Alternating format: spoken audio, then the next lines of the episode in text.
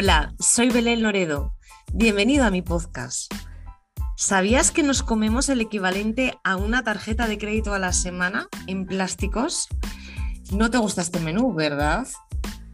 Revisar las etiquetas de nuestro consumo y cambiar nuestros hábitos es esencial para revertir el cambio. Cada programa entrevistaré a un profesional que nos ayudará a entender mejor este camino para conseguir una vida más slow. Únete al cambio. El planeta es lo primero. Hoy charlamos con Patri y Fer. Eh, Patri y Fer eh, son los dos integrantes de eso que se llama Vivir sin Plástico. Eh, hola chicos, ¿qué tal? Quiero que os presentéis vosotros porque ya adelante, esto es vuestro. Hola, pues muy bien, pues nada, nosotros somos dos mindundis cualquiera, por así decirlo, que un día tomamos la decisión de, evitar el plástico desechable, sin muchas pretensiones y sin la, verdad, sin, sin, otra cosa que llevar una vida un poco más sostenible. Y bueno, poco a poco fuimos contando nuestra experiencia en un blog y bueno, empezó a tener repercusión y desde entonces estamos, pues más que nada, intentando concienciar un poco sobre el uso o, el mal uso del plástico desechable. Genial. Eh, todo empieza con una experiencia personal que la comunicáis o transmitís a, través de un blog. Y, luego la cosa se va, la bola va creciendo, ¿no? Eh, porque por ahí habéis hecho hasta alguna conferencia, la llamamos o cómo la llamáis vosotros. Eh, como, cuando vais a hacer a, un auditorio o a un teatro eh, para divulgar esta, esta historia que es vivir sin plástico y la necesidad que todos tenemos de quitar plásticos, eh, ¿cómo lo definís cuando tenéis un bolo de esos, no? Nosotros lo llamamos charla, pero porque nos gusta esa cercanía. no nos gustaría llamarlo conferencia, que suena así como algo muy, ¿no? como muy ah. oficial. Estuvisteis en Oviedo, ¿verdad? ¿Perdón? Eh, ¿Estuvisteis en, Oviedo, recuerdo? ¿O, me estoy equivocando? En, sí, estuvimos en Blogever. ¿En Blogever? Sí, os vi. En Blogever. y también estuvimos en Oviedo y después Blogever Zaragoza. Y también hicimos TEDx Torrelodones, que también era un auditorio grande. Pero luego charla hacemos más pequeñitas también. Pues eso, pues eh, cuando estuvisteis en Oviedo yo estaba en una de las butacas escuchándoos, o sea que, que lo sepáis. Pues para mí es un placer tener a Patri y a Fer aquí porque creo que, es un gran ejemplo de, la vida personal de cada uno, cómo se puede llegar a, a, comunicar, a transformar, a divulgar y a compartir sobre todo todas esas experiencias con otros. Eh, ¿Cuándo comienza todo esto? ¿Cuándo salta el clip? ¿Cómo? ¿Qué pasó ahí? ¿Qué, qué, fecha? Ponerle fecha y, contarme cómo surge decir, bueno, se acabó, no vamos a consumir más plástico. Bueno, pues la fecha fue en agosto de 2015 y la mm. verdad es que, bueno, nosotros hemos, sido personas, digamos, con inquietudes medioambientales. O sea, siempre hemos tenido en cuenta el medio ambiente, hemos intentado ser sostenibles y llevar una vida más o menos con un consumo responsable, lo que ocurre es que, claro, que cuando haces esto parece que vas en contra de la sociedad. Y bueno, llega un momento en que te cansas o dices, bueno, ¿qué más da lo que haga yo? Si total no voy a cambiar el mundo y nos hemos dejado un poco pues, llevar por el ritmo de consumo de la sociedad. Estábamos consumiendo mucho plástico, tirando cada vez más, en un periodo, en un periodo más corto de tiempo la, la, basura de reciclaje. Y esto, pues cada vez que lo hacíamos por dentro un poco como que nos dolía, que decíamos, madre mía, qué cantidad de plástico estamos usando. Y a Patri, un día de inspiración, le dio por decir que podríamos empezar a vivir sin generar nada de basura. Yo la verdad es que me asusté un poco porque dije, sin basura, ¿no te parece demasiado exagerado? si no va a pasar de, todo a nada así, así de repente. Encima porque no teníamos ningún sitio ni para compostar y tampoco en aquella época había compostaje municipal en, nuestras, en nuestra zona. Entonces al final, pues me dijo, bueno, pues en vez de sin basura, vamos a empezar a vivir sin plástico. Y bueno, y tras unos días de pensarlo, pues al final dijimos, venga, vamos a por ello. Qué guay. O sea que Pati, tú eres la culpable, ¿no? De todo, de todo el lío, ¿no? En el fondo, tienes la parte de la culpa del lío. Bueno, mm, yo solo vi otra gente que lo hacía en Estados Unidos, conocía a Lauren Singer y a Bea Johnson, entonces los vi por, por internet y pensé, pues si se puede en Estados Unidos, que es la cuna de la cultura de y tirar, pues se tiene que poder en España, ¿no? Que al final no consumimos desechables tan, no sé. No tenemos, por lo menos no tenemos esa, esa En España, aunque esto no sea un ranking, fuisteis los primeros, ¿no? sí, la verdad que por eso empezamos, porque yo había escuchado, bueno, pues otra gente que lo hacía en Estados Unidos, en Australia, y miré en, internet y no vi nadie que lo hiciese en España. Entonces pensé, bueno, si en Estados Unidos, que es la cuna de usar y tirar, ¿no? Se puede, pues aquí también se tiene que poder. Entonces por eso se lo propuse a Fer y luego sí que descubrimos que había mucha gente intentándolo, pero no así a nivel público en internet como nosotros, ¿no? Que nosotros poníamos una foto de nuestra basura toda la semana. Yo me acuerdo de aquello, sí, yo se veía y ibais reduciendo aquella bolsa, ¿no? Que al principio era enorme. Y te digo que cada vez, mira, para que veáis hasta qué alcance puede tener eh, o sea, puede al final representar en otros ¿no? la experiencia personal de uno, tan simple como reducir el plástico, que yo tengo en la memoria esas, esas imágenes que vais poniendo, las bolsas que iban menguando, y yo cada vez que bajo a reciclar lo pienso porque, porque es brutal la cantidad de plástico. He de reconocer que nunca he iniciado esta apuesta eh, tendría que convencer a mi familia y creo que van a ser un poco más difíciles que Fer. O sea, te lo digo de verdad. Nunca lo sabes, porque luego una vez que se pican, si se pican un poco con apuestas y tal, se lo tomas como un juego. Si le dices, vamos a empezar aquí no se compra nada, pues a lo mejor no, pero si lo tomas así como un juego, lo mismo se pican y, esta noche la ganan. pero al final me da la lo hablamos, a ver qué pasa. eh, pues eh, nada, la aventura comienza en el 2015 y a día de hoy seguís consumiendo sin plástico, seguís viviendo o, disminuyendo lo más posible, ¿no? Esta materia prima. Sí, bueno, ya como que lo tenemos controlado y la verdad es que últimamente nos estamos relajando un poco más, pero relajarse un poco más no significa consumir plástico, sino que antes, por ejemplo, cuando por casualidad del destino te acababa un plástico en tus manos, pues nosotros acabábamos cabreados. O sea, a lo mejor ibas a, yo qué sé, nosotros pocas veces hacemos un pedido online o cosas así que traen por mensajería, pero a lo mejor por, un motivo lo hacías o te iban a regalar algo, te lo mandaban y se venía con plástico, pues eso era casi un disgusto. Era un drama, ¿no? Eh, no, un drama, pero, sí, pero nos sentaba fatal. Ahora ya, pues esas cosas ya hemos aprendido a decir, bueno, no pasa nada, nosotros aquí seguimos en nuestra línea, nosotros no compramos nada en plástico o intentamos reducirlo lo mínimo posible, pero bueno, que si un poquito más, un poquito menos, tampoco se acaba el mundo. O sea, tenemos que encontrar el equilibrio, o sea, tampoco son buenos los extremismos y si todos hiciésemos lo que está en nuestra mano, yo creo que sería lo, ideal. Hombre, eh, yo creo que la, historia sería, por eso la divulgación es tan importante, ¿no? Porque mm. aparte de un reto personal de, lograr eh, ese, ese vivir sin plástico, eh, divulgarlo y que todos hagan el intento, pues la producción sería ¿no? brutal, ¿no? iba a preguntaros como primera pregunta cuál es la amenaza de los plásticos para el planeta, pero es que esta pregunta es tan amplia que la hay que desgranar muchísimo, ¿no? Porque el impacto de los plásticos en el planeta se, desglosa en, varios impactos, ¿no? En, diferentes formas de impactar.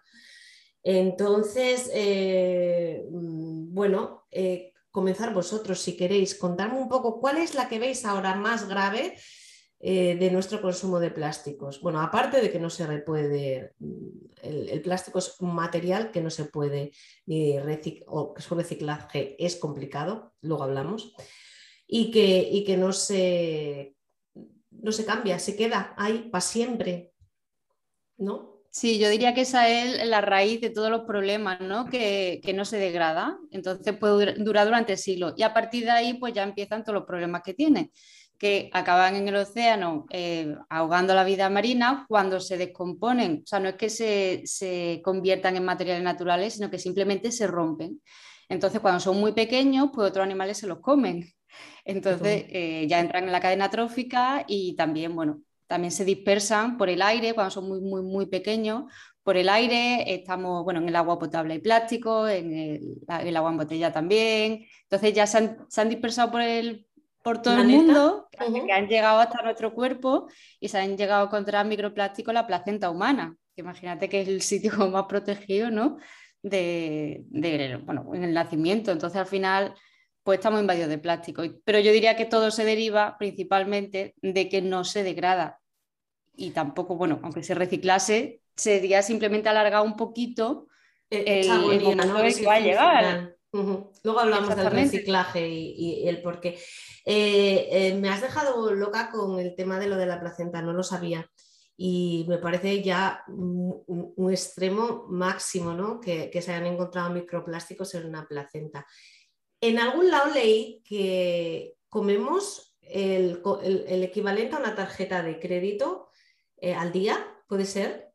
Sí, eso es un estudio que hizo WWF, vamos, que era más, nada un estudio, una recopilación de estudios de que hablaban de eso, de, la cantidad de plástico que ingerimos y llegaron a, esa conclusión que ingerimos 5 eh, gramos como a la semana.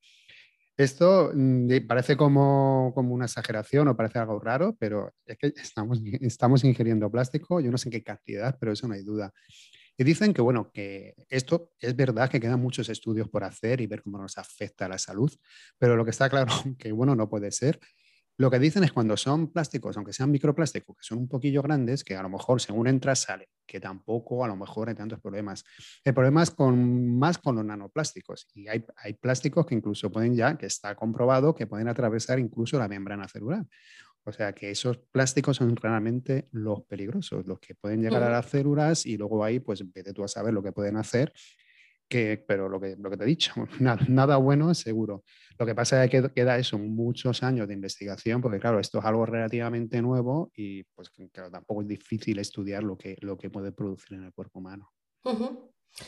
Claro, porque además eh, mm, hablabas de los microplásticos y, y el, y, y, bueno, según entran, si son un poco más, más grandes, salen eh, pero siguen ahí, es, como una especie de peste que no, que no podemos, eh, se van cambiando de formato de tamaño, de, tal, pero ahí están y, no hay una forma de acabar con ellos. Eh, cuando las todas llevan, y este es un tema así como un poco espinoso, ¿no? A, reciclar sus, sus plásticos, eh, ¿Qué parte de, este reciclado, y creo que depende de autonomías, pero se recicla de verdad? ¿Qué otra parte? ¿Qué ocurre con él? Contarnos un poco, porque creo que es un poco desesperante, demoledor, y eso del por qué hay que no consumirlos, o sea, directamente, ¿no? Bueno, pues hay plásticos que se reciclan mejor que otros, hay muchos tipos de plásticos.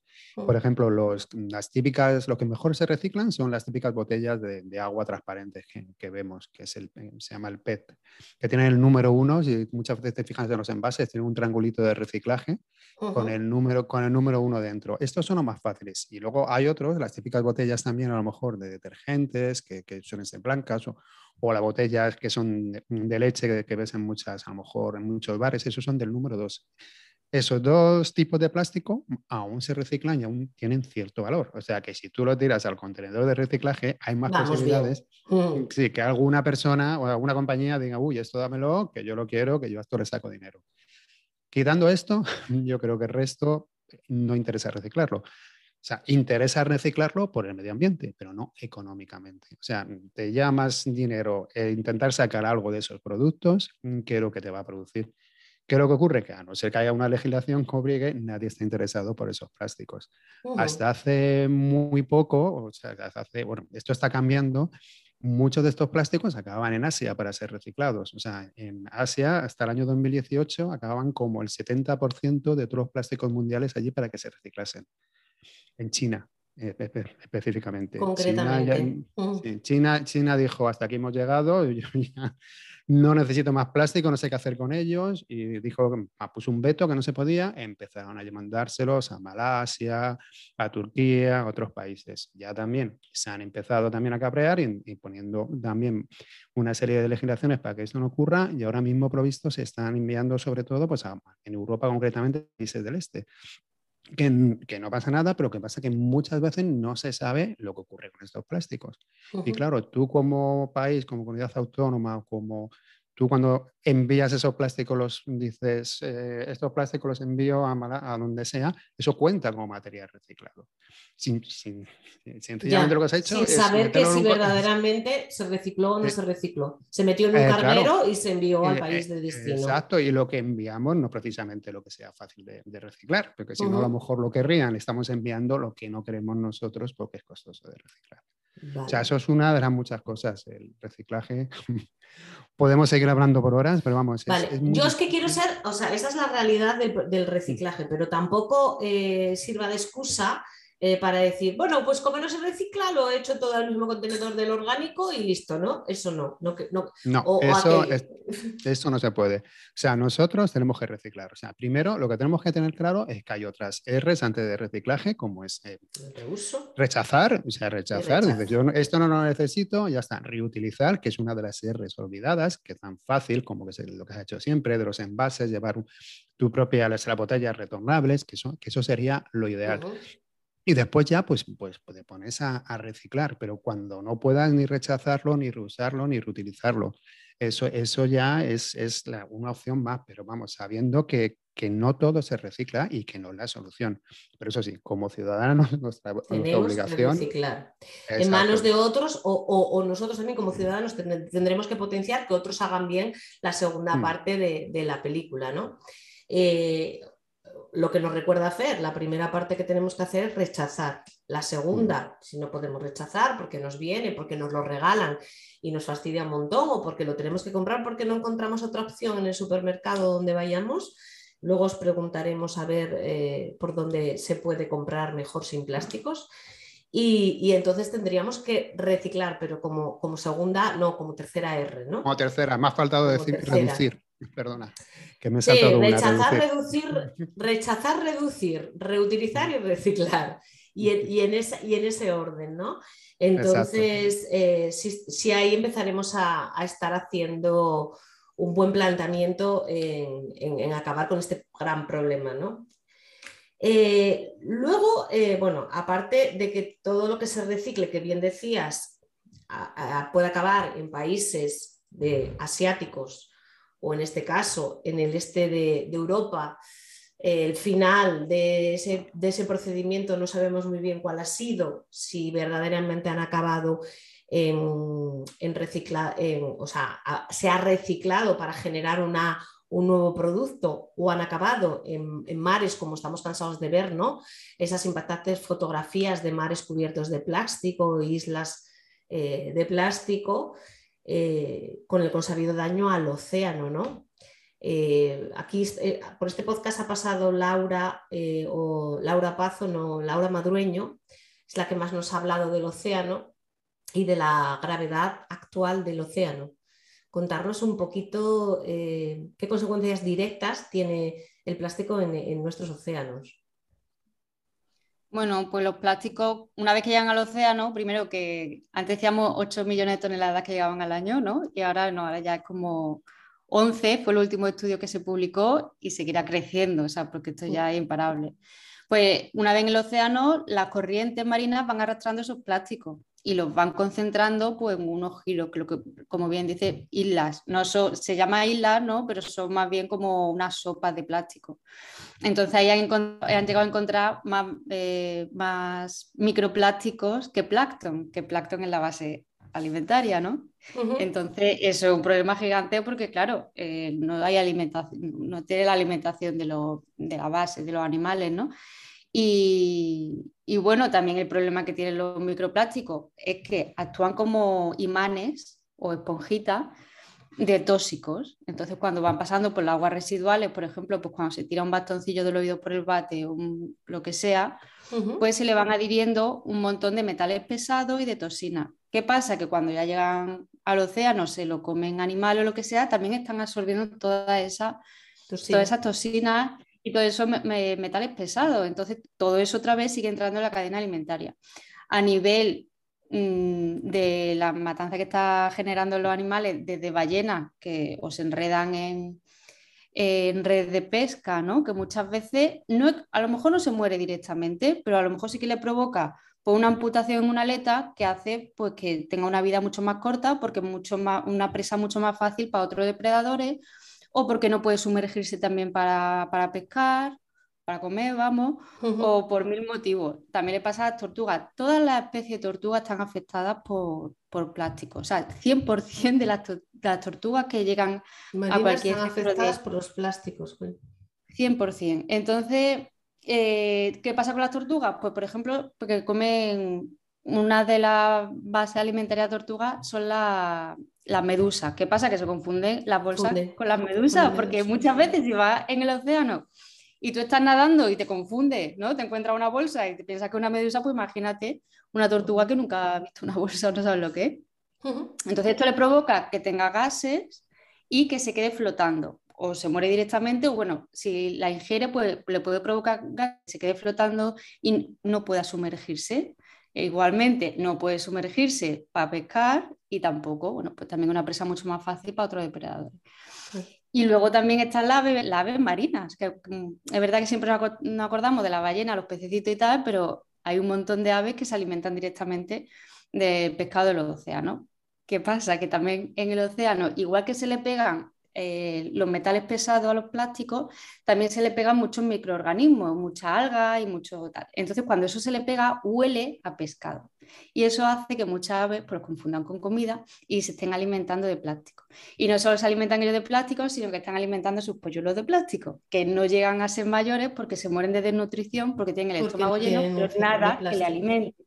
Entonces, son tantas las. O sea, la consecuencias de esto, que es que, no sé por decirte, o sea, eh, se, ha descubierto también que los corales también se están alimentando de microplásticos. O sea, imagínate ya los corales con lo que hay ahora mismo con la acidificación, de los océanos, que además están ya eh, alimentándose de microplásticos. ahora mismo es como una plaga que está en todos lados. Incluso cuando bajaron al punto más, más hondo del océano, la fosa de las Marianas, que nunca había estado allí un humano ni nada, se encontraron eh, bolsitas de caramelo ¿no? y una, un envoltorio, un caramelo y también una bolsa de plástico. O sea, ahora mismo es una invasión y está por todos lados.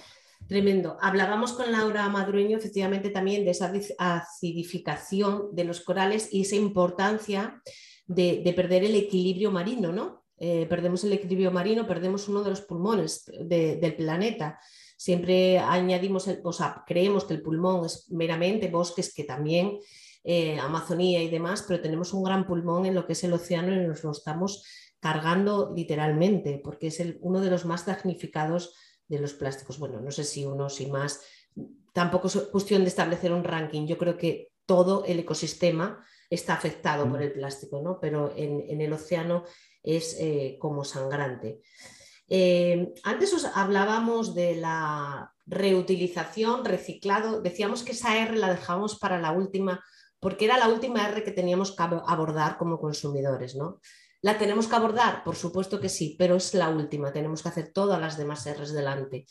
Eh, por, eso, porque parte de, los materiales no es que no se pueda reciclar, no es em, eh, rentable económicamente su reciclado y aquí todos sabemos que lo que no es rentable normalmente no se lleva a efecto. O sea, esta frase, don dinero manda, si hay rentabilidad bien, mm. si no, no se hace, ¿no?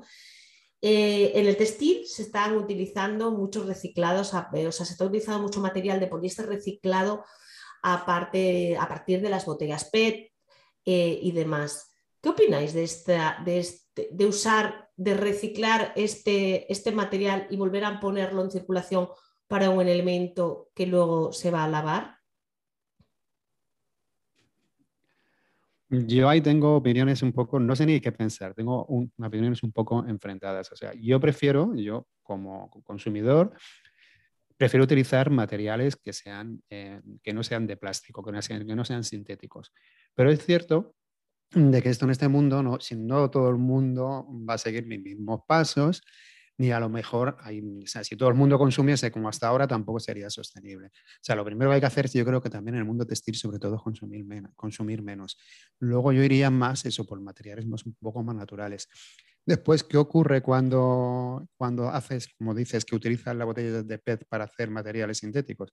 Pues ocurre lo mismo que cuando es ropa sintética, que al final con cada lavado va soltando microfibras mm, que en la actualidad es imposible que las filtren los, filtros de las lavadoras ni de las aguas residuales y acaban en, los, en los ríos y en los océanos.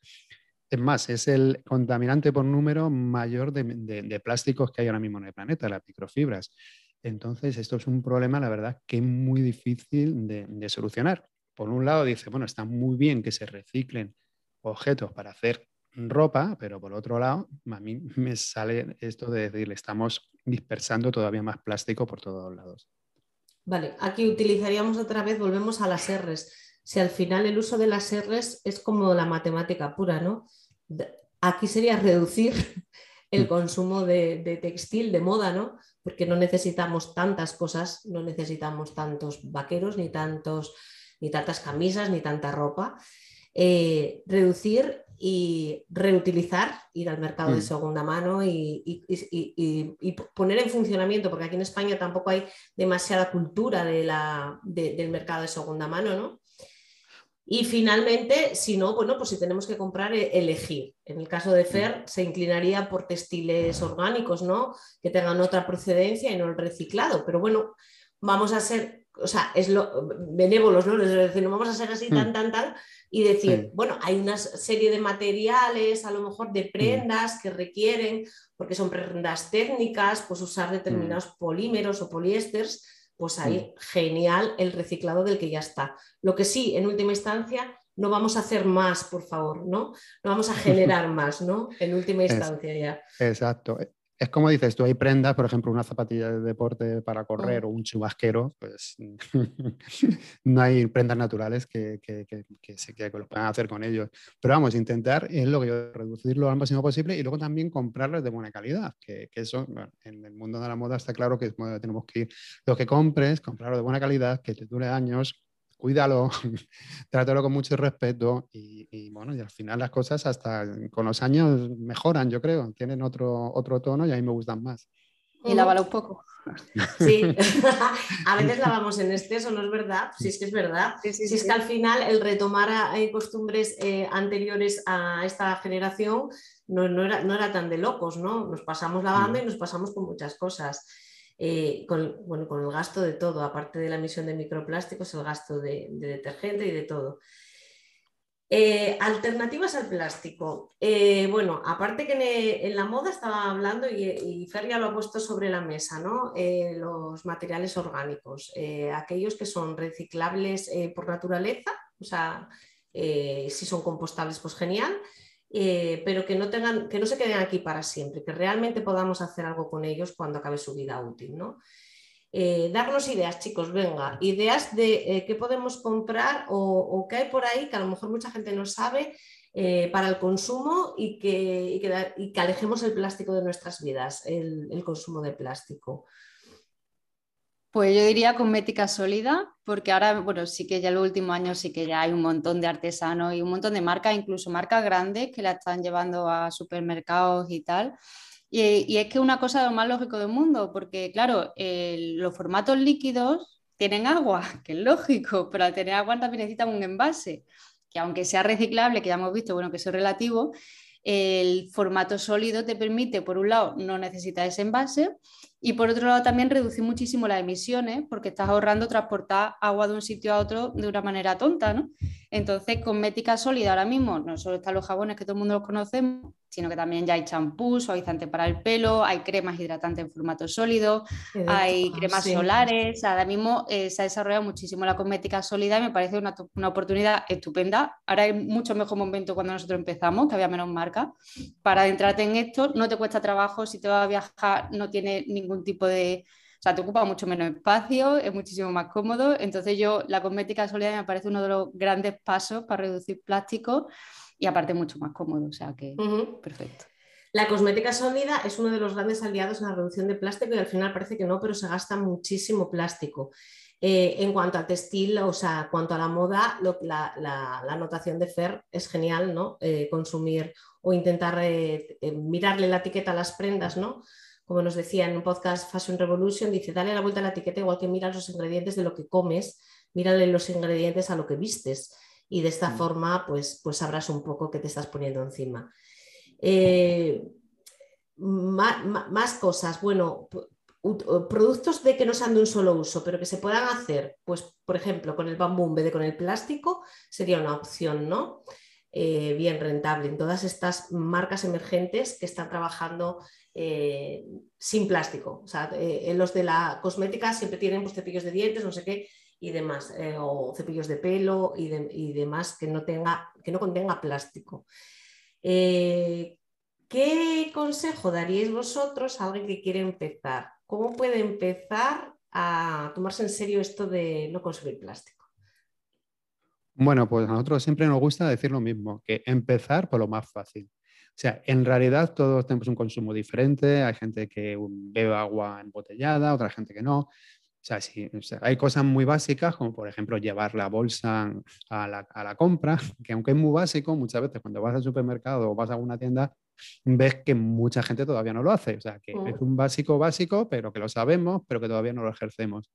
Y luego, aparte de las bolsas grandes, también hay bolsas pequeñas que para comprar la fruta de verdura granel, los productos que, que cereales o frutos secos, o si vas a una tienda granel puedes comprar prácticamente en todo, que son bolsas de tela más de diferentes tamaños pequeñitas para, para dejar de utilizar todas las bolsas pequeñas de plástico que ves normalmente en las tiendas.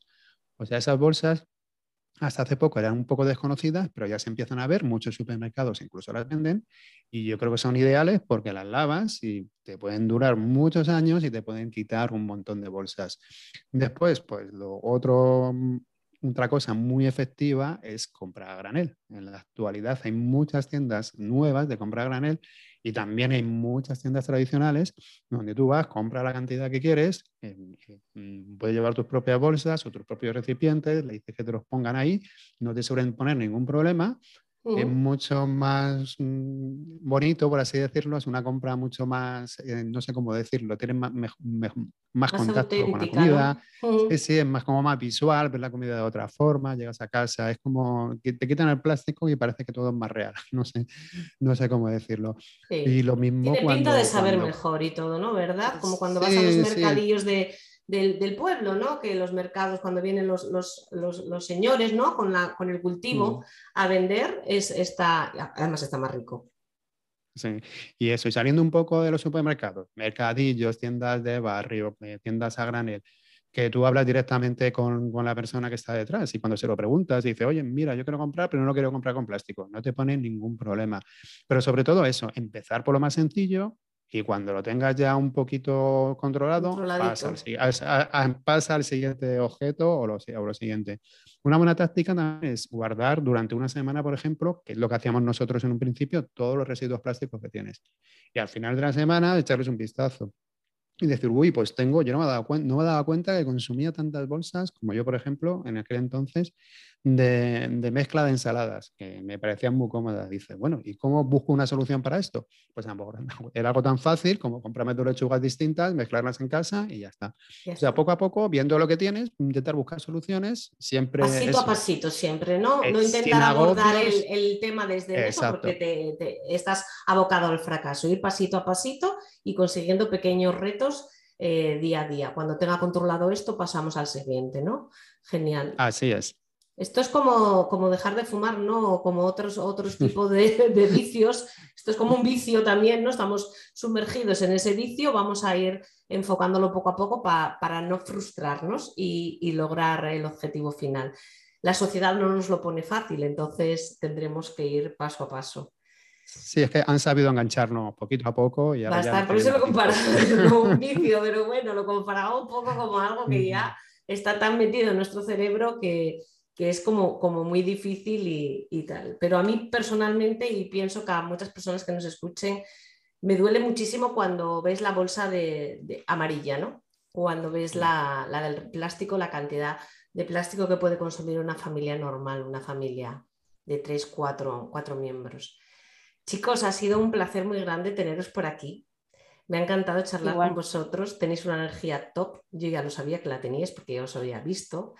Y sabía que la teníais y, me encanta porque habéis trasladado un poco esas ganas de cambiar el mundo a, todos los que nos escuchen, vosotros las tenéis y la, transmitís. Ojalá contagiemos de, ganas de cambiar las cosas a, todo el que nos oiga. Y, yo creo que la revolución empieza por muchos pocos y el cambio también. Y este cambio es de todos y todos tenemos que involucrarnos en la medida que podamos en el, cambio. Los consejos de Fer han sido fantásticos en el vete poco a poco, no quieras abordarlo ahí a tope, y, triunfarás mejor, ¿no? O sea, lograrás el triunfo más rápido. Sois muy majos, me encanta charlar con vosotros dos. también muchas gracias por ceder este espacio para que mucha gente nos escuche. Es vuestra casa. Que la gente cuando queráis que la gente se anime poquito a poco y que entre todos podemos conseguir el cambio. Eso está claro. Eso seguro. Si queréis añadir alguna otra cosa, en la descripción de este podcast siempre va a quedar la, vuestra web, vuestras redes sociales para que puedan seguiros y, beneficiaros, beneficiarse de vuestros consejos, vuestros truquitos y vuestras formas de ir haciendo las cosas que siempre van a venir un poco de ayuda ¿no? en esa comunidad de vamos a suprimir el plástico. Y lo dicho, esta es vuestra casa para, para cuando queráis contarnos lo que queráis y nuevas aventuras en las que os embarquéis. De acuerdo, muchísimas, gracias. Un beso muy grande. Un beso.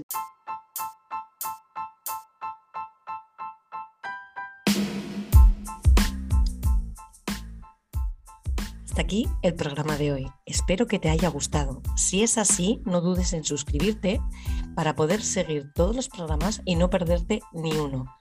Traeremos más profesionales que nos ayudarán a entender un poco cómo es ese camino, ese cambio hacia una vida más slow. Esta que te ha hablado, Belén Loredo, te agradece que te hayas pasado. Hasta el próximo programa.